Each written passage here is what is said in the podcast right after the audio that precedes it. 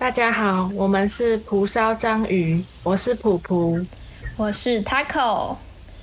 我们今天要来跟大家聊一聊最近发生的一些小事情，因为我们就是这个频道本来是说，呃，每一集都要介绍一个剧或者是电影嘛，但是后来我们想说，变成改成是一集会先介绍一部剧或电影，然后每隔一集会是我们比较轻松闲聊的部分。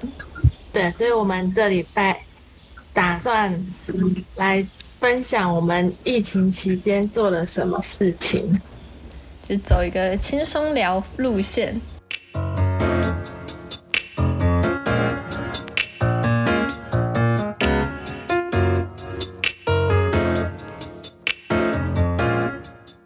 你最近都在干嘛？我最近先说我七月份，七月份大概。都是在做一些运动，因为我觉得我刚开始防疫期防疫期间的时候，就是整天坐在电脑桌前面，然后整个就是身体会很不舒服，然后也发现自己有点变胖，然后就是七月中开始就会找一些网络上的健身频道，然后来跟他们一起运动，就是每天下午就会让自己大飙汗，就是。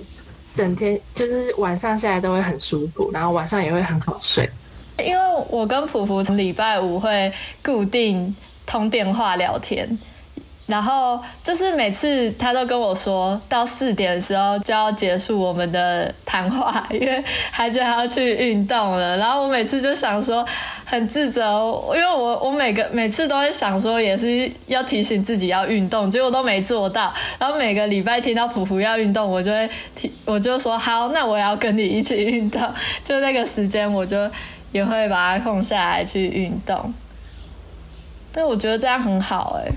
但是，我觉得我必须运动的点是因为他口他很瘦，然后我就是比较微胖的女生，觉得是体质啊，所以我就觉得我必须得运动哦。但是我觉得运动真的很重要哎，因为像现在疫情期间，真的是一直在看手机或电脑，然后运动的话可以让那个眼压比较平衡一点，不然我真的我我视力也超会飙升。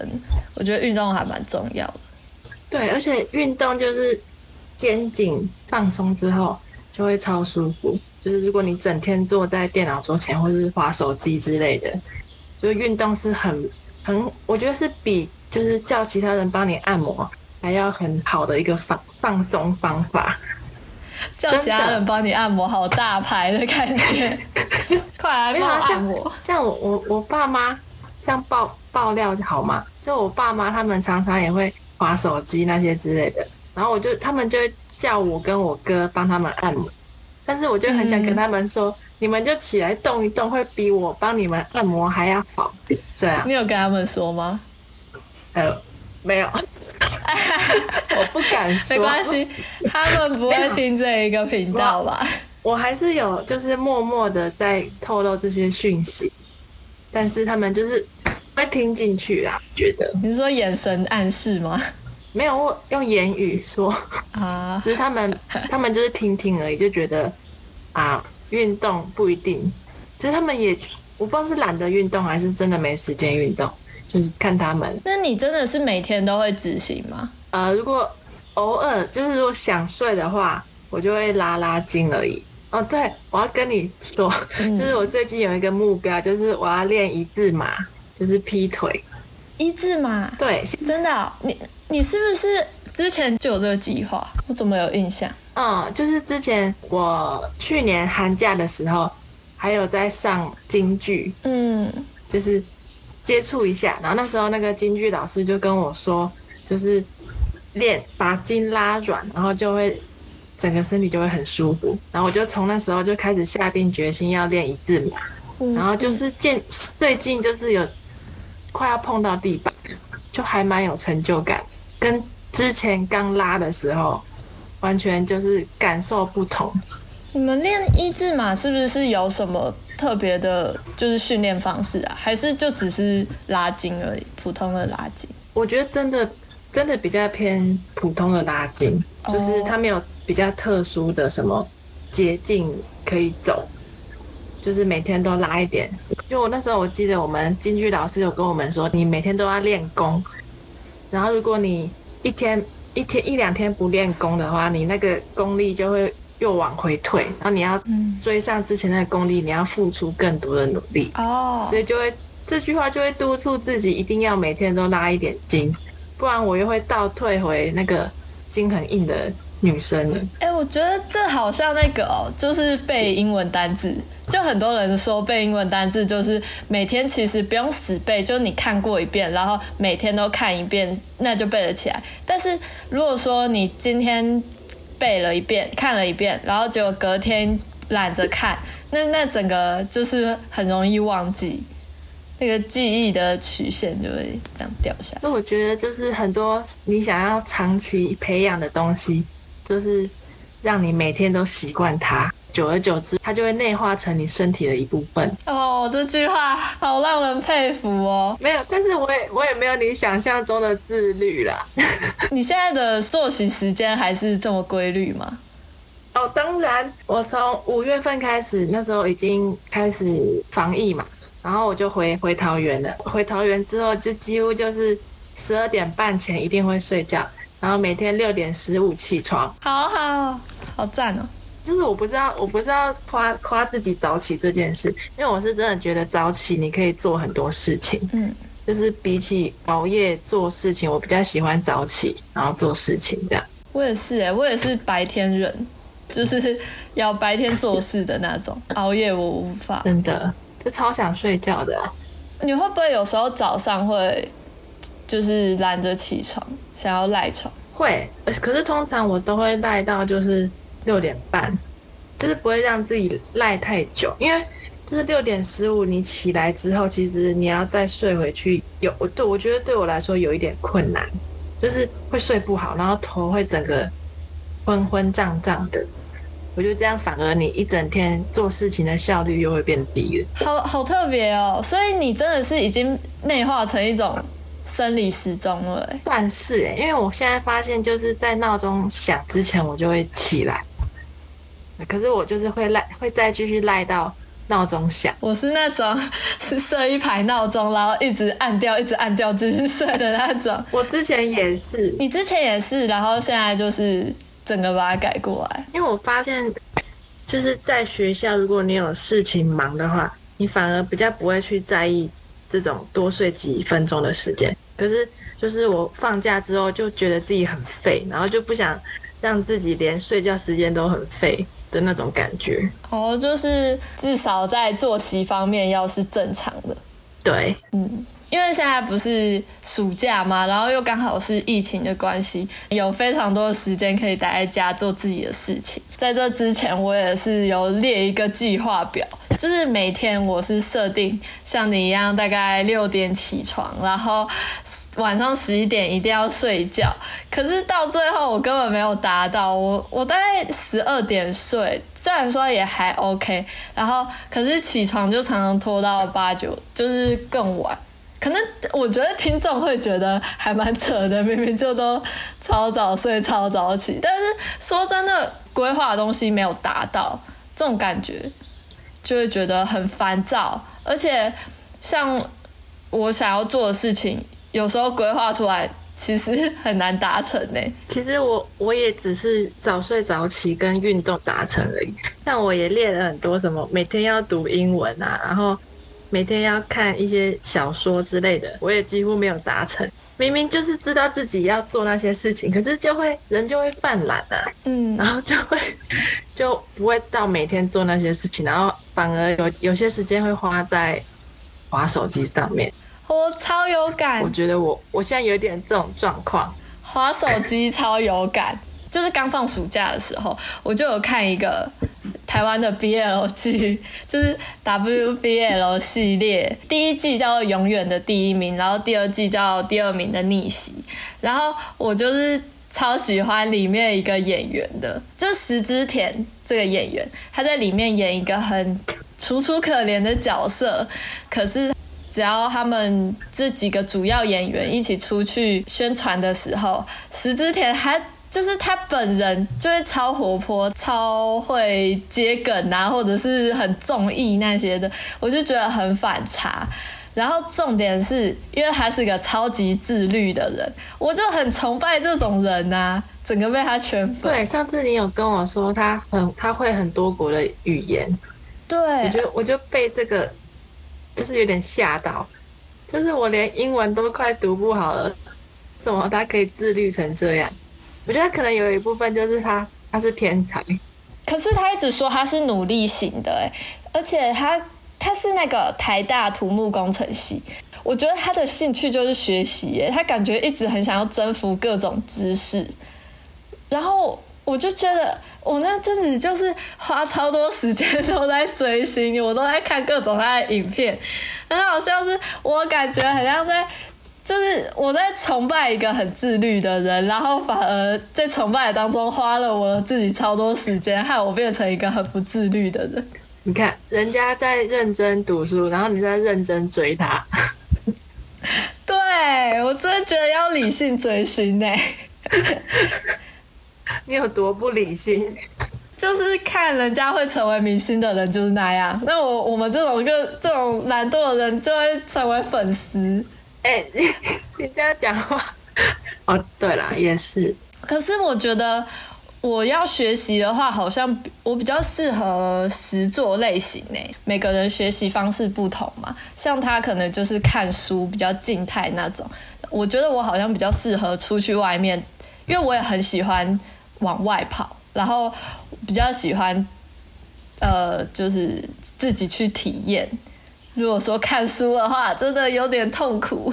对你你这让我想到就是最近奥运，就是就是很他们那些选手都是都可能是因为找到自己有兴趣的方向，然后他们就一直往那边努力，然后就会就会成为大家的神。我觉得运动员这个行业蛮疯的哎，他们真的是把那个所有一生的努力都投注在那那一刻而已，而且除了他们这几个真的有拿奖牌，然后真的有出名的以外，其他很多很多全台湾、全世界多少的体育选手都是在默默的努力，然后完全没有被看到，但是他们就这样花了他整个青春或一辈子都在一件事情上面，就是台下十年功，台上一分钟、十分钟，十分钟，一分钟，十分钟。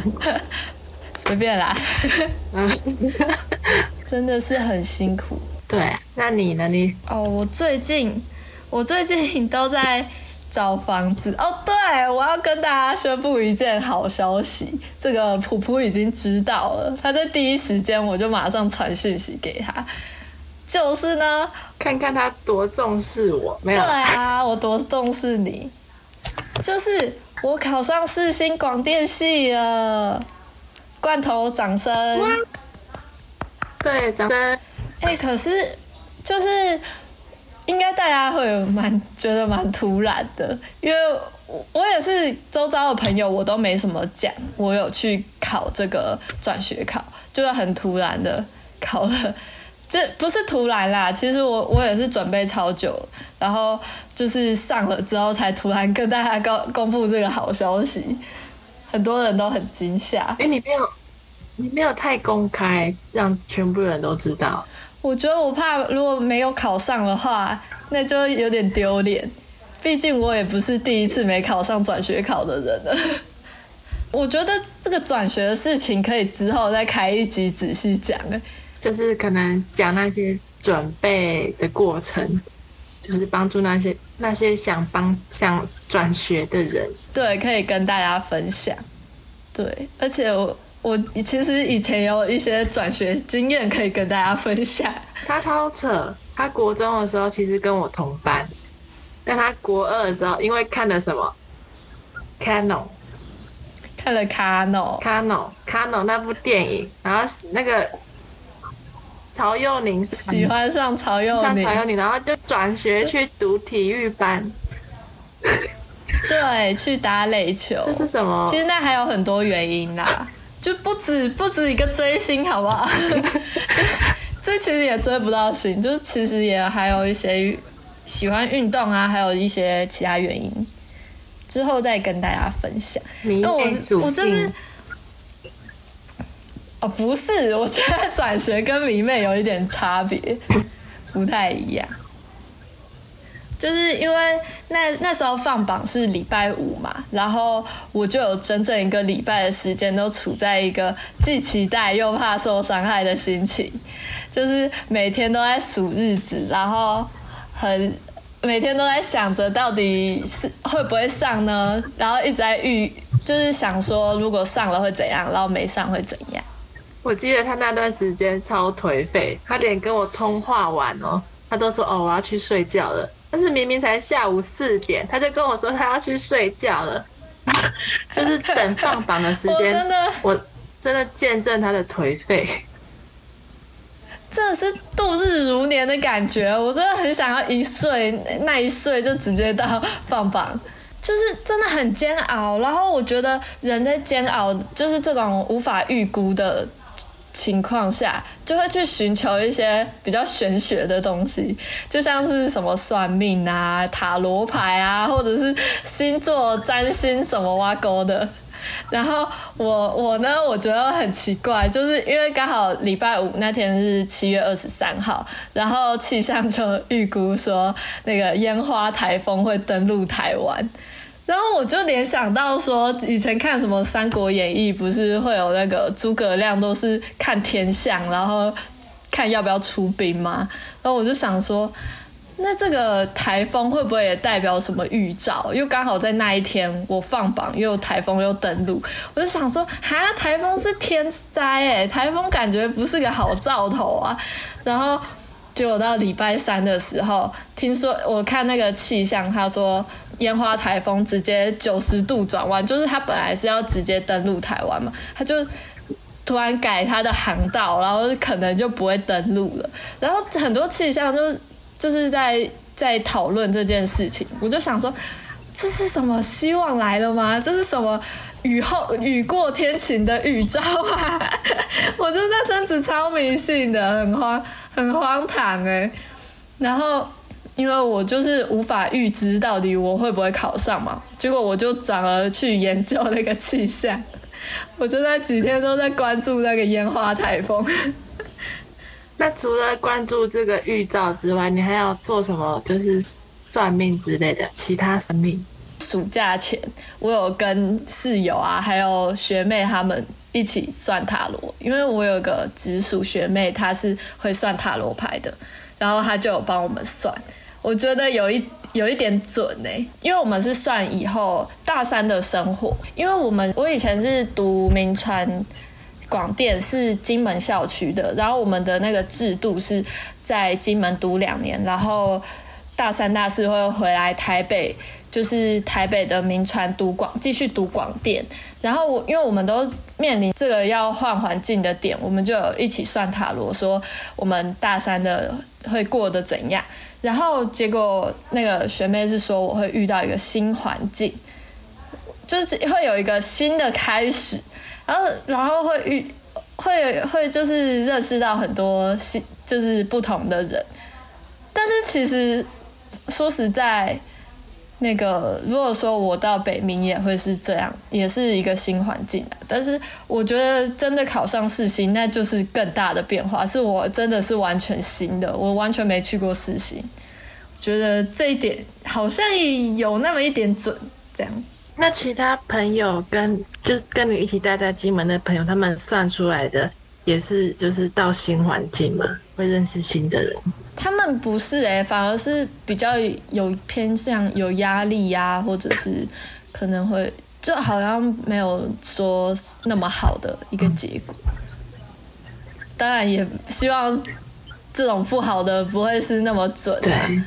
是，但是我我自己听到好的，我自己是好的时候，当然是很开心。但也希望说，如果真的是准的话，希望他们在北冥也能过得好一点，就是能够突破那个困境。对，因为你真的是到一个新环境。好，希望你顺利。真的，我是真的完全新的，希望可以。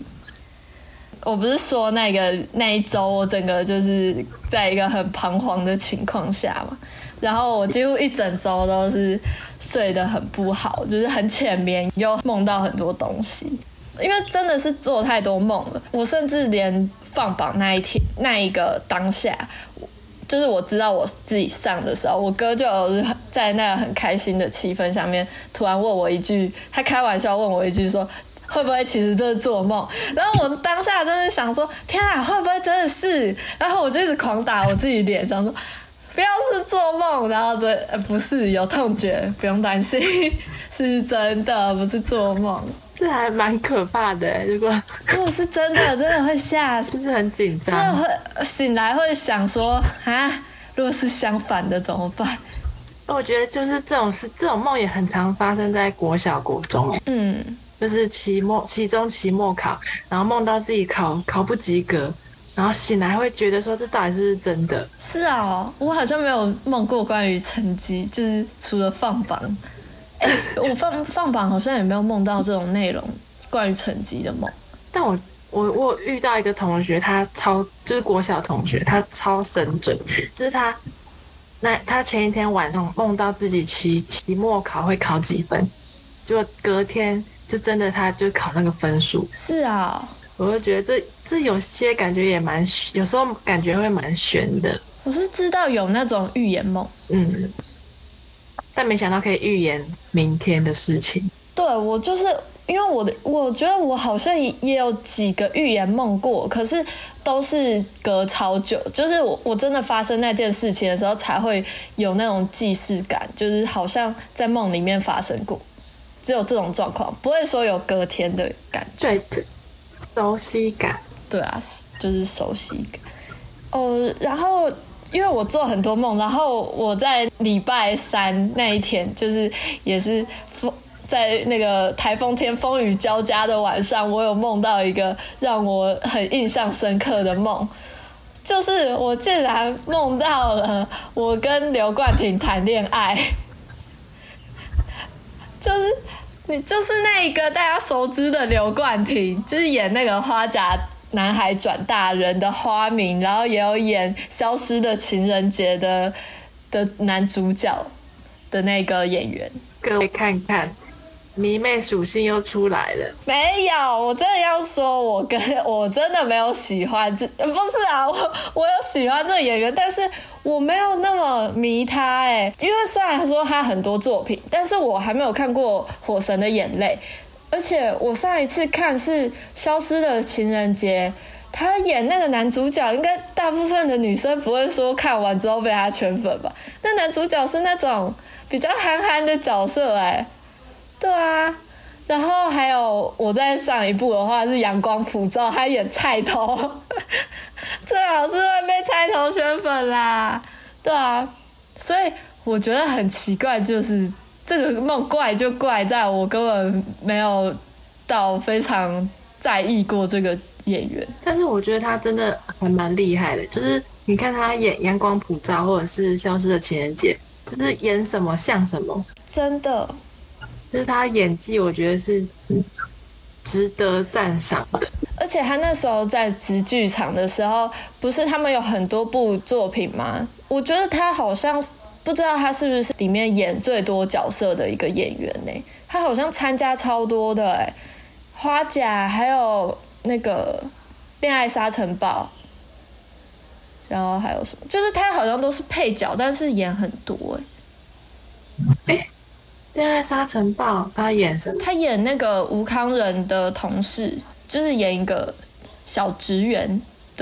对，因为直剧场的剧其实我没有全部都有看，我也没有哎。可是我听说他的演很多在直剧场里，就是他是一个很可塑性很高的演员，所以才会就是这几这几年真的超多他的戏的哎，什么戏都有他，这也蛮好。我觉得他算是一个演员的指标哎，我觉得一个演员能做成这样算是很成功。就是我觉得比起一部剧大红大紫，然后之后不稳定，还不如这样子常常接到，就是一直都保持在荧幕上。你刚刚说一部剧大红大紫，你是说许光汉吗？我就是在说他。哦，我知道，真的不知道他去哪里了。对啊，他现在光汉在哪里？他现在在哪里？他是不是去大陆发展？好像是，就是什么你的婚礼还是什么那一部，哦，好像有，就我没有看，就可是就没有再关注了。有时候 IG 会被洗版，被等你的婚礼洗版。最近是被奥运洗版，最近真的是都是奥运，对，而且我那做那个梦就是很真实哎、我没有做过这么真实的关于恋爱的梦，就是因为真的是太，我觉得就因为我记得，其实，在那个梦里面是他是处于一个比较。我知，因为我超清楚他是刘冠廷，然后我一开始就有不知道为什么，刚开始的画面是他在跟我聊天，他在跟我讲心事，然后有好像有点难过那样。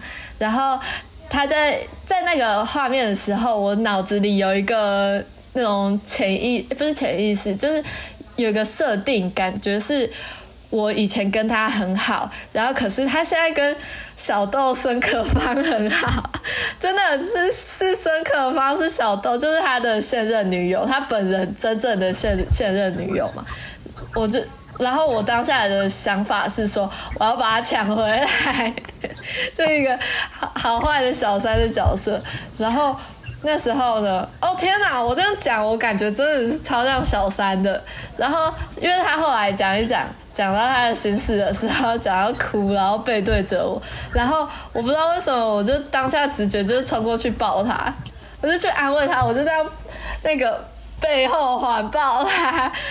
但是我觉得这这这整个情节下来，我会觉得很浪漫，但是问题就是在我真的没有特别喜欢过这个演员，但是在梦里面却是就是谈了一场很浪漫、很我觉得很向往的一个恋爱，好怪哦。我觉得你应该是向往恋爱，就是不是不是向往他这个人，就是你你可能太想谈恋爱，然后就是梦到这种感觉。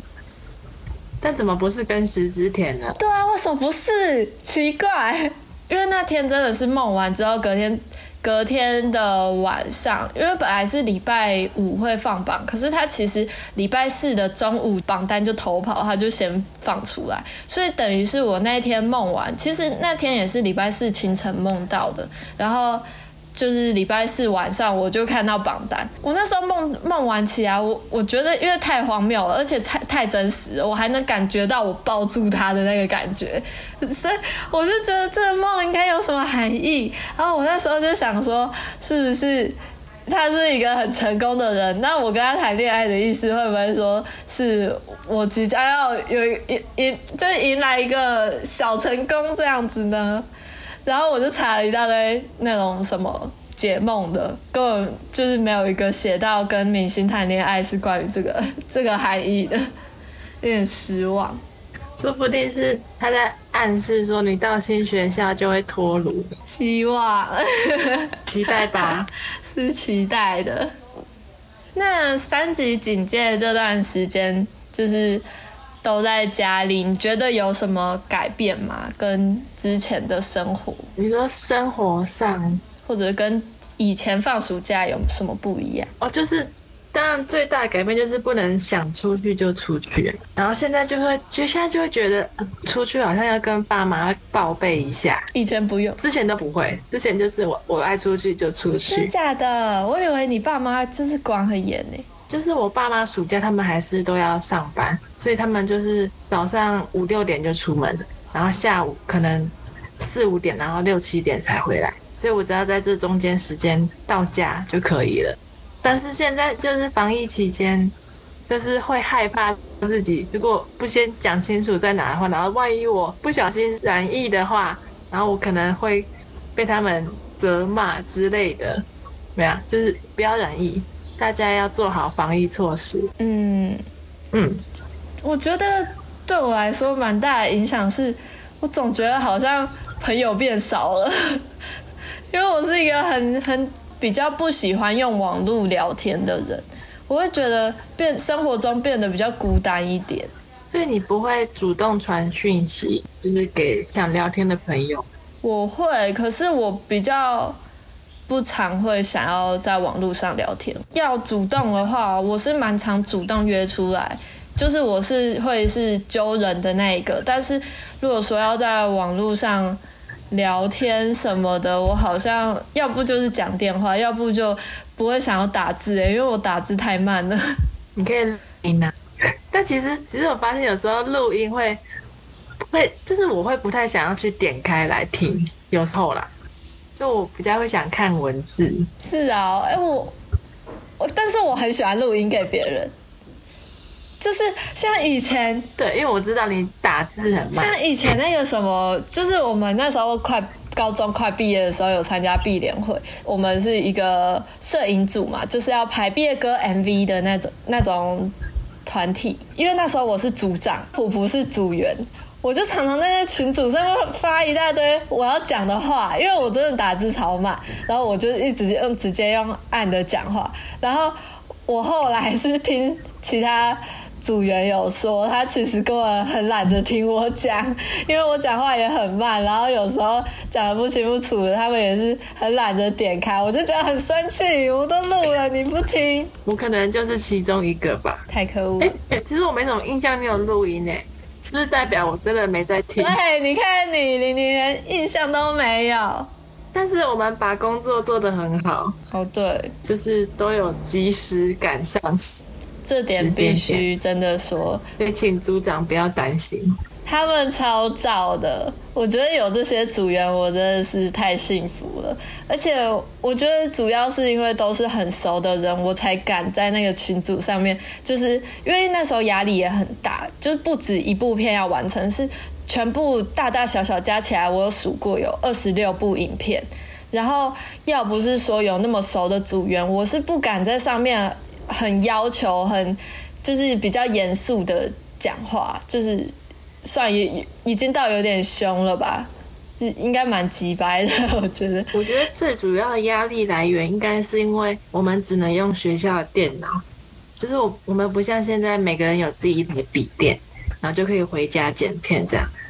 我们那时候就只能待在学校，然后剪到学校要关，然后我们就赶快去搭末班车嘛，应该不算末班车，就是反正就是因为大溪大溪到我们住的龙潭其实有一段距离，就太晚回家，爸妈也不答应。对我，我现在才你一说才想到，那时候因为高中生不一定会有笔电，我那时候也没有笔电，我们都是真的是用学校的电那个图书馆电脑。我记得学那个图书馆的电脑也常常因为软体的问题，一下什么不能用，一下怎样，真的是遇到超多困难难的。还好现在都走过来了。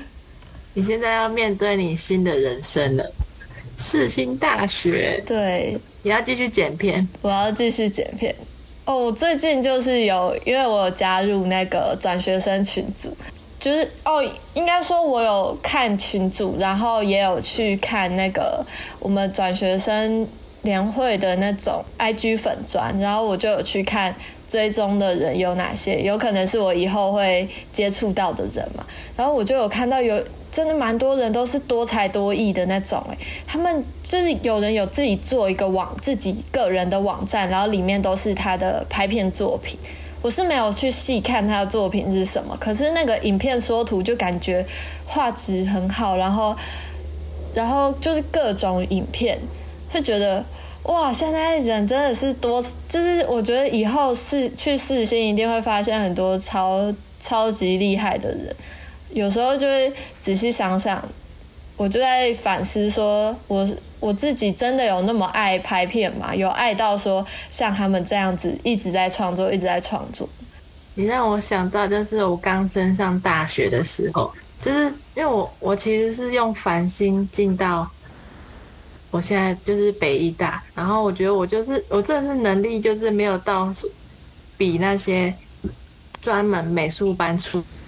出来的人好，大一的时候就会觉得说，就是很想，也很想要转学转系之类的。然后，但是经过就是这两年，我就发现，就其实我自己就是有慢慢融入到这个科系。因为就是你，当你发现你身边的同学都很优秀的时候，你其实会想跟着他们，就是一起做做作品，或是想那些想法之类的。然后就我觉得，就算你没办法变得跟他们一样优秀，但是你的成长的分量，就是会会比你可能待在舒适圈的分量还要多，就是可能不会达到你。不会跟不会变得跟他们一样厉害，但是你一定会成长很多，就是比你待在舒适圈的。我觉得啦，我现在目前的状态是有点这样，但是我发现，就是熟悉现在这个这个地方之后，这边变成我的舒适圈了。就我好像要再另外去找一些事情做，不然就是感觉现在大学交友圈也是我的舒适圈，就会开始耍废。我觉得。普福真的有一些时候让我觉得你蛮勇敢的哎，就是像那时候刚上大学，我就常常有听你分享说，你就是不因为这个科系其实不是你这么喜欢的，你是比较喜欢往表演方面，但是这个科系就是比较走幕后，然后就听你说还蛮痛苦的，其实，在那个学习上面就觉得不是你的兴趣。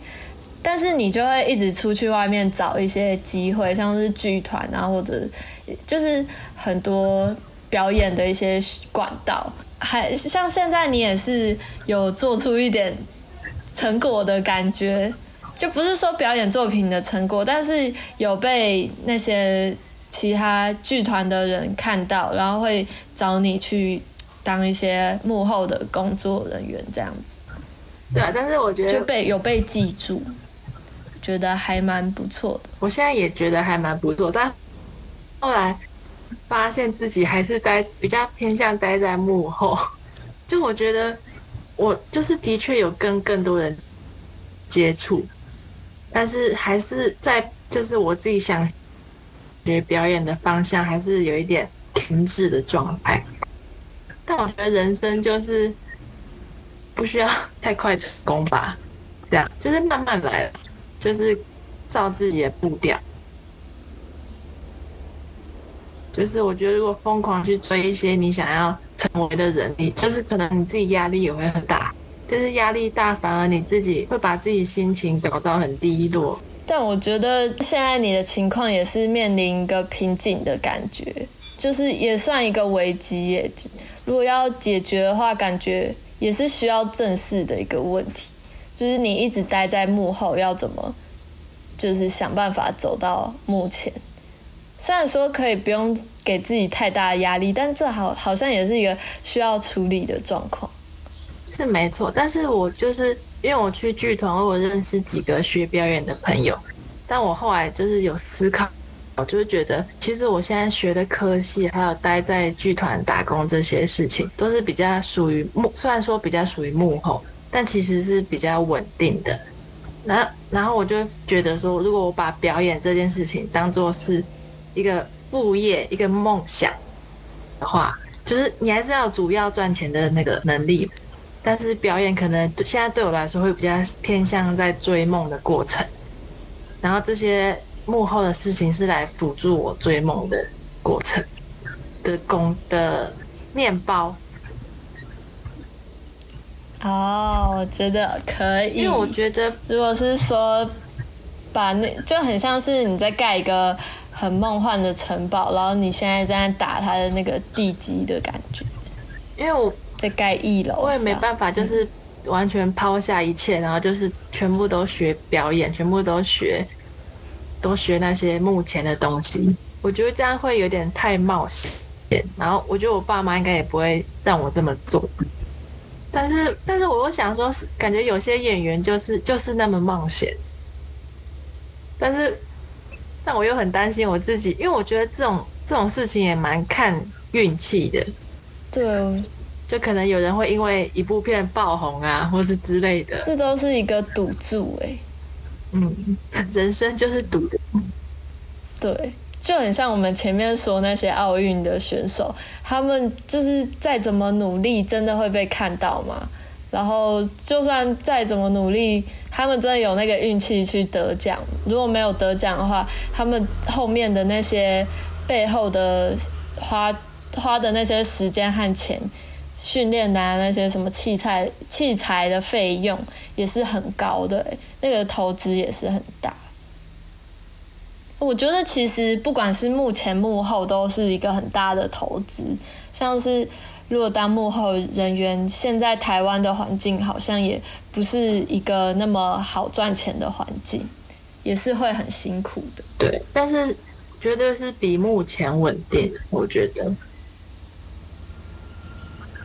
因为我们是幕后的话，是一个创造的者嘛，然后就是感觉比较像算。老板嘛，就是我们是一个主动开发的人，然后演员的话是变成要等，比较被动的去等那个演导演啊，或者是星探去选，对他们是在等机会，然后导演啊或者幕后这些创作者是在创造机会的人。哎，你让我想到一个，就是我之前有看，就是曾之乔他有一个频道，就是了解了解。然后他那一他有一集是请那个夏雨乔跟他一起聊天，然后他他就夏雨乔就那一集是主要是在谈论说，就是他不觉得演员一定是被动的角色，就他他那时候觉得演员可以自己录一些影片，或是反正就是自荐，然后给一些导演，就是让导演让更多人看到他的感觉。应该是因为现在有自媒体很盛行，像是 YouTuber 这，或者是像我们 Podcast 的也是一个自媒体啊，就是要让自己给世界看到的机会就越来越多了。对，其实我觉得现在越来越多人如果想要想要让更多人看到或是成名之类的，其实是蛮容易的。但就是看，如果要真的很成为很有名的人，就真的。还蛮看运气，或者是自己的创意之类的。因为同样是在做自媒体的人实在太多了，网红太多了。你要在这么多人里面让大家看到的话，那竞争力也是很强，也是很难。对，所以呢，干嘛要喜欢上艺术？太折磨自己了。很多人都这样讲，但就是很有就偏偏我们的兴趣在这。对啊。对啊，我真的叫我做那种我没兴趣的东西，我我无法。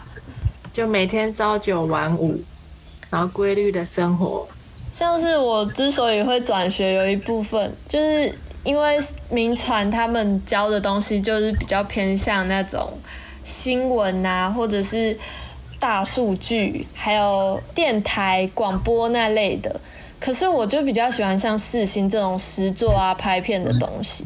我光是因为暑假我们系主任会有晚上放一些课程，我就是听到都是一些关于大数据的课程，我就真的听不下去，就会很想睡觉。但是如果说他有几堂课是那种比较偏向在讲电影啊、讲剧情的一些东西、编剧的东西，我就会整个醒过来，就会很认真听。我就是觉得。是有差，有没有兴趣的东西，那个热情是差很多。对，其实我觉得这种自媒体真真的蛮看大数据的，但但是像我们这种喜欢电影或是戏剧的，就比较偏向就是你的故事可不可以吸引到你的观众。我觉得，就是我们会比较喜欢电影本身。不会想要去研究那种顾客怎么去吸引顾客那种数据的感觉，行销端比较不是我们的兴趣。如果说我们有兴趣，可能就不在这里的，可能就是去读商业啊，什么贸易什么的。像黄婷雅，黄婷雅是民族系，之前之前之前他不是想要读金融？对啊，对他之前想要读金融，然后我们都想说以后如果要。银行有什么事情都找他，真的。我虽然说就是对金融这些很没兴趣，但是有时候我也会想说，是不是要学一下什么投资理财之类的，但是一直没有开始学习这方面的东西。就是一个觉得之后未来应该会会需要用到的工具。那我我想问，就是你对就是自己自己的保险会了了解吗？就是可能家人帮你保的保险你自己会理解。完全不会。你呢？因为 跟我一样，因为我妈，我妈就是她最近就没有，不是最近，她其实一直以来都会一直跟我讲说，她帮我保了哪些保险啊，然后还有什么或者是什么换换美金之类的那些那些存存钱的事情，就我完全不会想去理解，但又觉得说自己都已经二十岁了，二十开头了，感觉是时候要去了解那些比较社会的东西了。对，可是是，哎，真的是。好像也要了解一下哈，就感觉自己不能再活得那么梦幻了，好像要实际一点。说到二十岁，我我觉得也是因为这个年纪，让我觉得想要办 podcast，因为就是以前小时候都是一个媒体的受众的感觉嘛，就是我们都在接触各种新电视啊，或者是电影，或者是。呃，网络上的一些 YouTuber 之类的，但是现在就会觉得我们的兴趣是在创作嘛，那这就是会觉得，既然二十岁了，好像要有一些小小的作品，或者是有一些有有感觉要做些什么，就所以才会想要办这个 Podcast。其实我觉得你一直都有在慢慢的产出作品，就是从我国中，哎。高中的时候，你就你的第一部片就是当找我当女主角，然后后来就慢慢产产出个一两部，可能一年一部这样吗？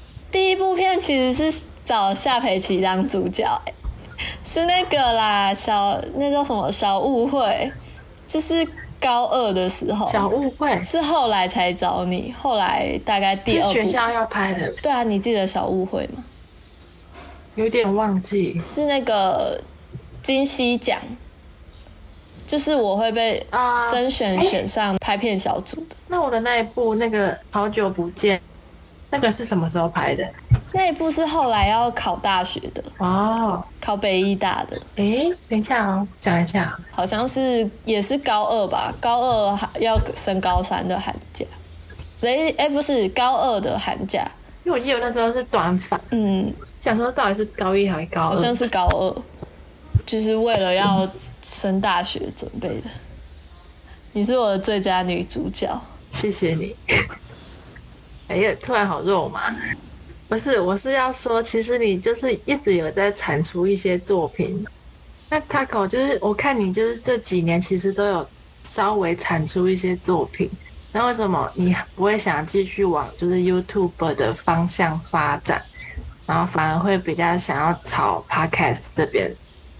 我觉得是因为前阵子刚放暑假的时候，我们那时候还期末作业还没有交出去，然后我们那个期末作业是需要画动画的，我就花很多时间在画画，然后就会边听 podcast，我就听了非常多个 podcast，然后像是那个张选手练习时间、张耀仁的 podcast，然后还有。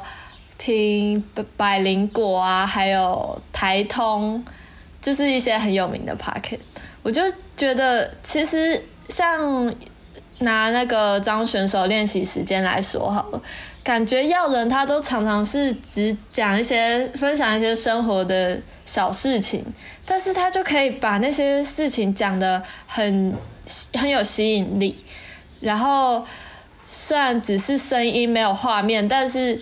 在我们做一些其他一些事情的时候，不能不能够看着手机或者是看着电脑画面的时候，这时候用听的，反而还还是可以给人家很有感觉、很有画面感的。所以我就觉得做 podcast 其实也是是一个很简单的、很省钱的自媒体，但是又是很有影响力、很很吸引人的东西。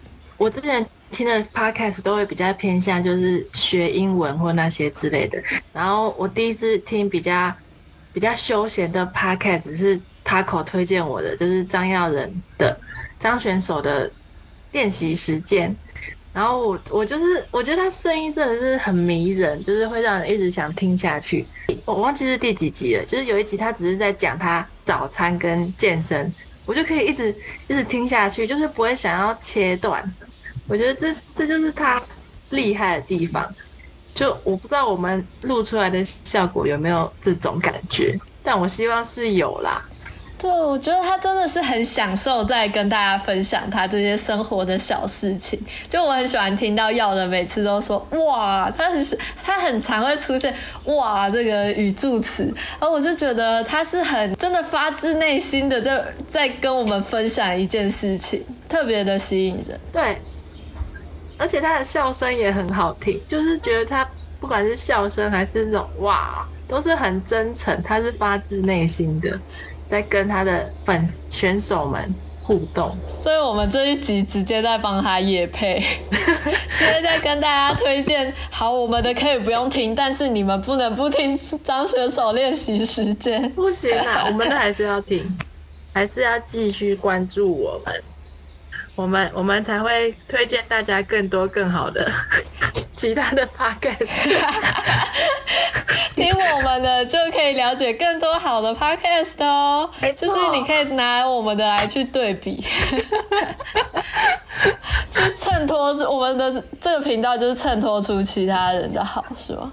哦，不行啊，不要这样贬低自己。对啊，我们也很很真诚的分享我们这些事情。对，而且我我觉得现在应该也有很多学生也会面临一些关于选择他们梦想，还是一些比较实际的那个未来的出路，这些一定有这些问题。虽然我们也还在学习中啊，我们还没有什么成就，但是像大家如果有什么问题呀，像如果说转学问题还是什么升学问题，也是可以在我们底下频道底下留言发问的。我们尽全力给大家解惑。没错。那我想分享一下，就是我对于 podcast 我们录 podcast 的想法。就是其实我之之前 Taco 刚找我录 podcast 的时候，我还想说啊，这样就是因为 podcast，我觉得 podcast 跟拍影片就是不一样。因为拍影片就是 Taco 给我一个指示，然后我只要动作就好，就是我只要演出那种感觉就好。但是 podcast 就比较偏向我，我要自己去思考，我我要讲出什么东西，就反而这个会比较，我觉得 podcast 会比较烧脑，就是比比当当一个就是导演 导演手下的演员来说的话，就演员也很难，也就是你要揣摩那个动作情感也是很难。但是我觉得说话对我来说会更难，就是你要去思考你要讲出什么话。然后会有，然后包括开头、结尾，你都要想好，不然就是如果话题突然中断，观众反听众会觉得莫名其妙，就剪辑，也是掉，后置处理。但我觉得就是 podcast 很很很好的原因，就是它可以训练，就是我自己一直想要希望自己可以去学习深度思考，就是思考自己要讲什么话。我觉得这个是一个蛮好的训练。我蛮好奇，你之前不是有跟我说你你有要当主持人吗？就是你们国托的剧场的什么会议主持吗？嗯，结果呢？结果结果就是像现在就是会一直断，就是那个视讯镜头或是声音会有一点断断续续的啊。就是我觉得我自己没有主持的很好，但是其实应该是还好，就是大家还是能体谅一下这种。线上视讯的不方便哦，了解。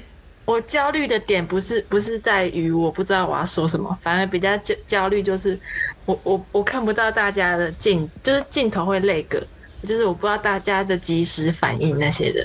嗯，我焦虑的点是技术上的问题哦。但其实整个互动还是还是蛮 OK 的，那就好。就现在其实这种。疫情期间就很常在用这种网络上的通讯，还蛮不方便的。我会还是比较喜欢就是面对面谈话或者是会议之类的。我也是，就虽然省掉不少时间，但我觉得那种花时间去见一个人的那个那个期待的心情还是必须存在的。对，是不一样的。像我们应该也要等下礼拜。才可以面对面录 podcast。我们从第一集到这这一集都是用线上的方式，然后也是遇到一些技术上的困难。而且超不方便的，就是我们还要开视讯，因为我我们怕对方彼此讲的话会跌倒，就是然后就是录音效果会不是很好，对，但是还是很常跌到。我尽量用后置把它移开来。麻烦你了。我们超赤裸的，就直接把把我们的一些幕后甘苦谈都给分享给大家。才第二集而已，太快了吧？可以剪一些放到后面。什么意思？怎么剪？就是把一些东西保留下来，以后再播。啊，好了，我们我们下一次下一集要来讲什么呢？要先剧透吗？要，这不是剧透，要 这是前 我前提要。要讲一部电影《壁花男孩》。对，到时候再跟大家分享这一部作品。对那大家也可以去 Netflix 上面查这个电影，它是一部外国的，算是青少年成长电影，而且它，还蛮感人的。而且它不会很长，它一个小时四十二分钟而已。而且里面演员都算大咖哦，颜值都很高，有艾玛华森，我们的妙丽，然后还有那个演波西·杰克森的演员，还有演闪电侠的演员，就是都是高颜值，然后又是很大咖的演员哦。没错，大家期待下礼拜的我们的，蒲烧章鱼，没错，你是忘记我们的名字？因为才成立两两个礼拜嘛。你是说可以解散了？没 没有没有没有，我们要继续一直录。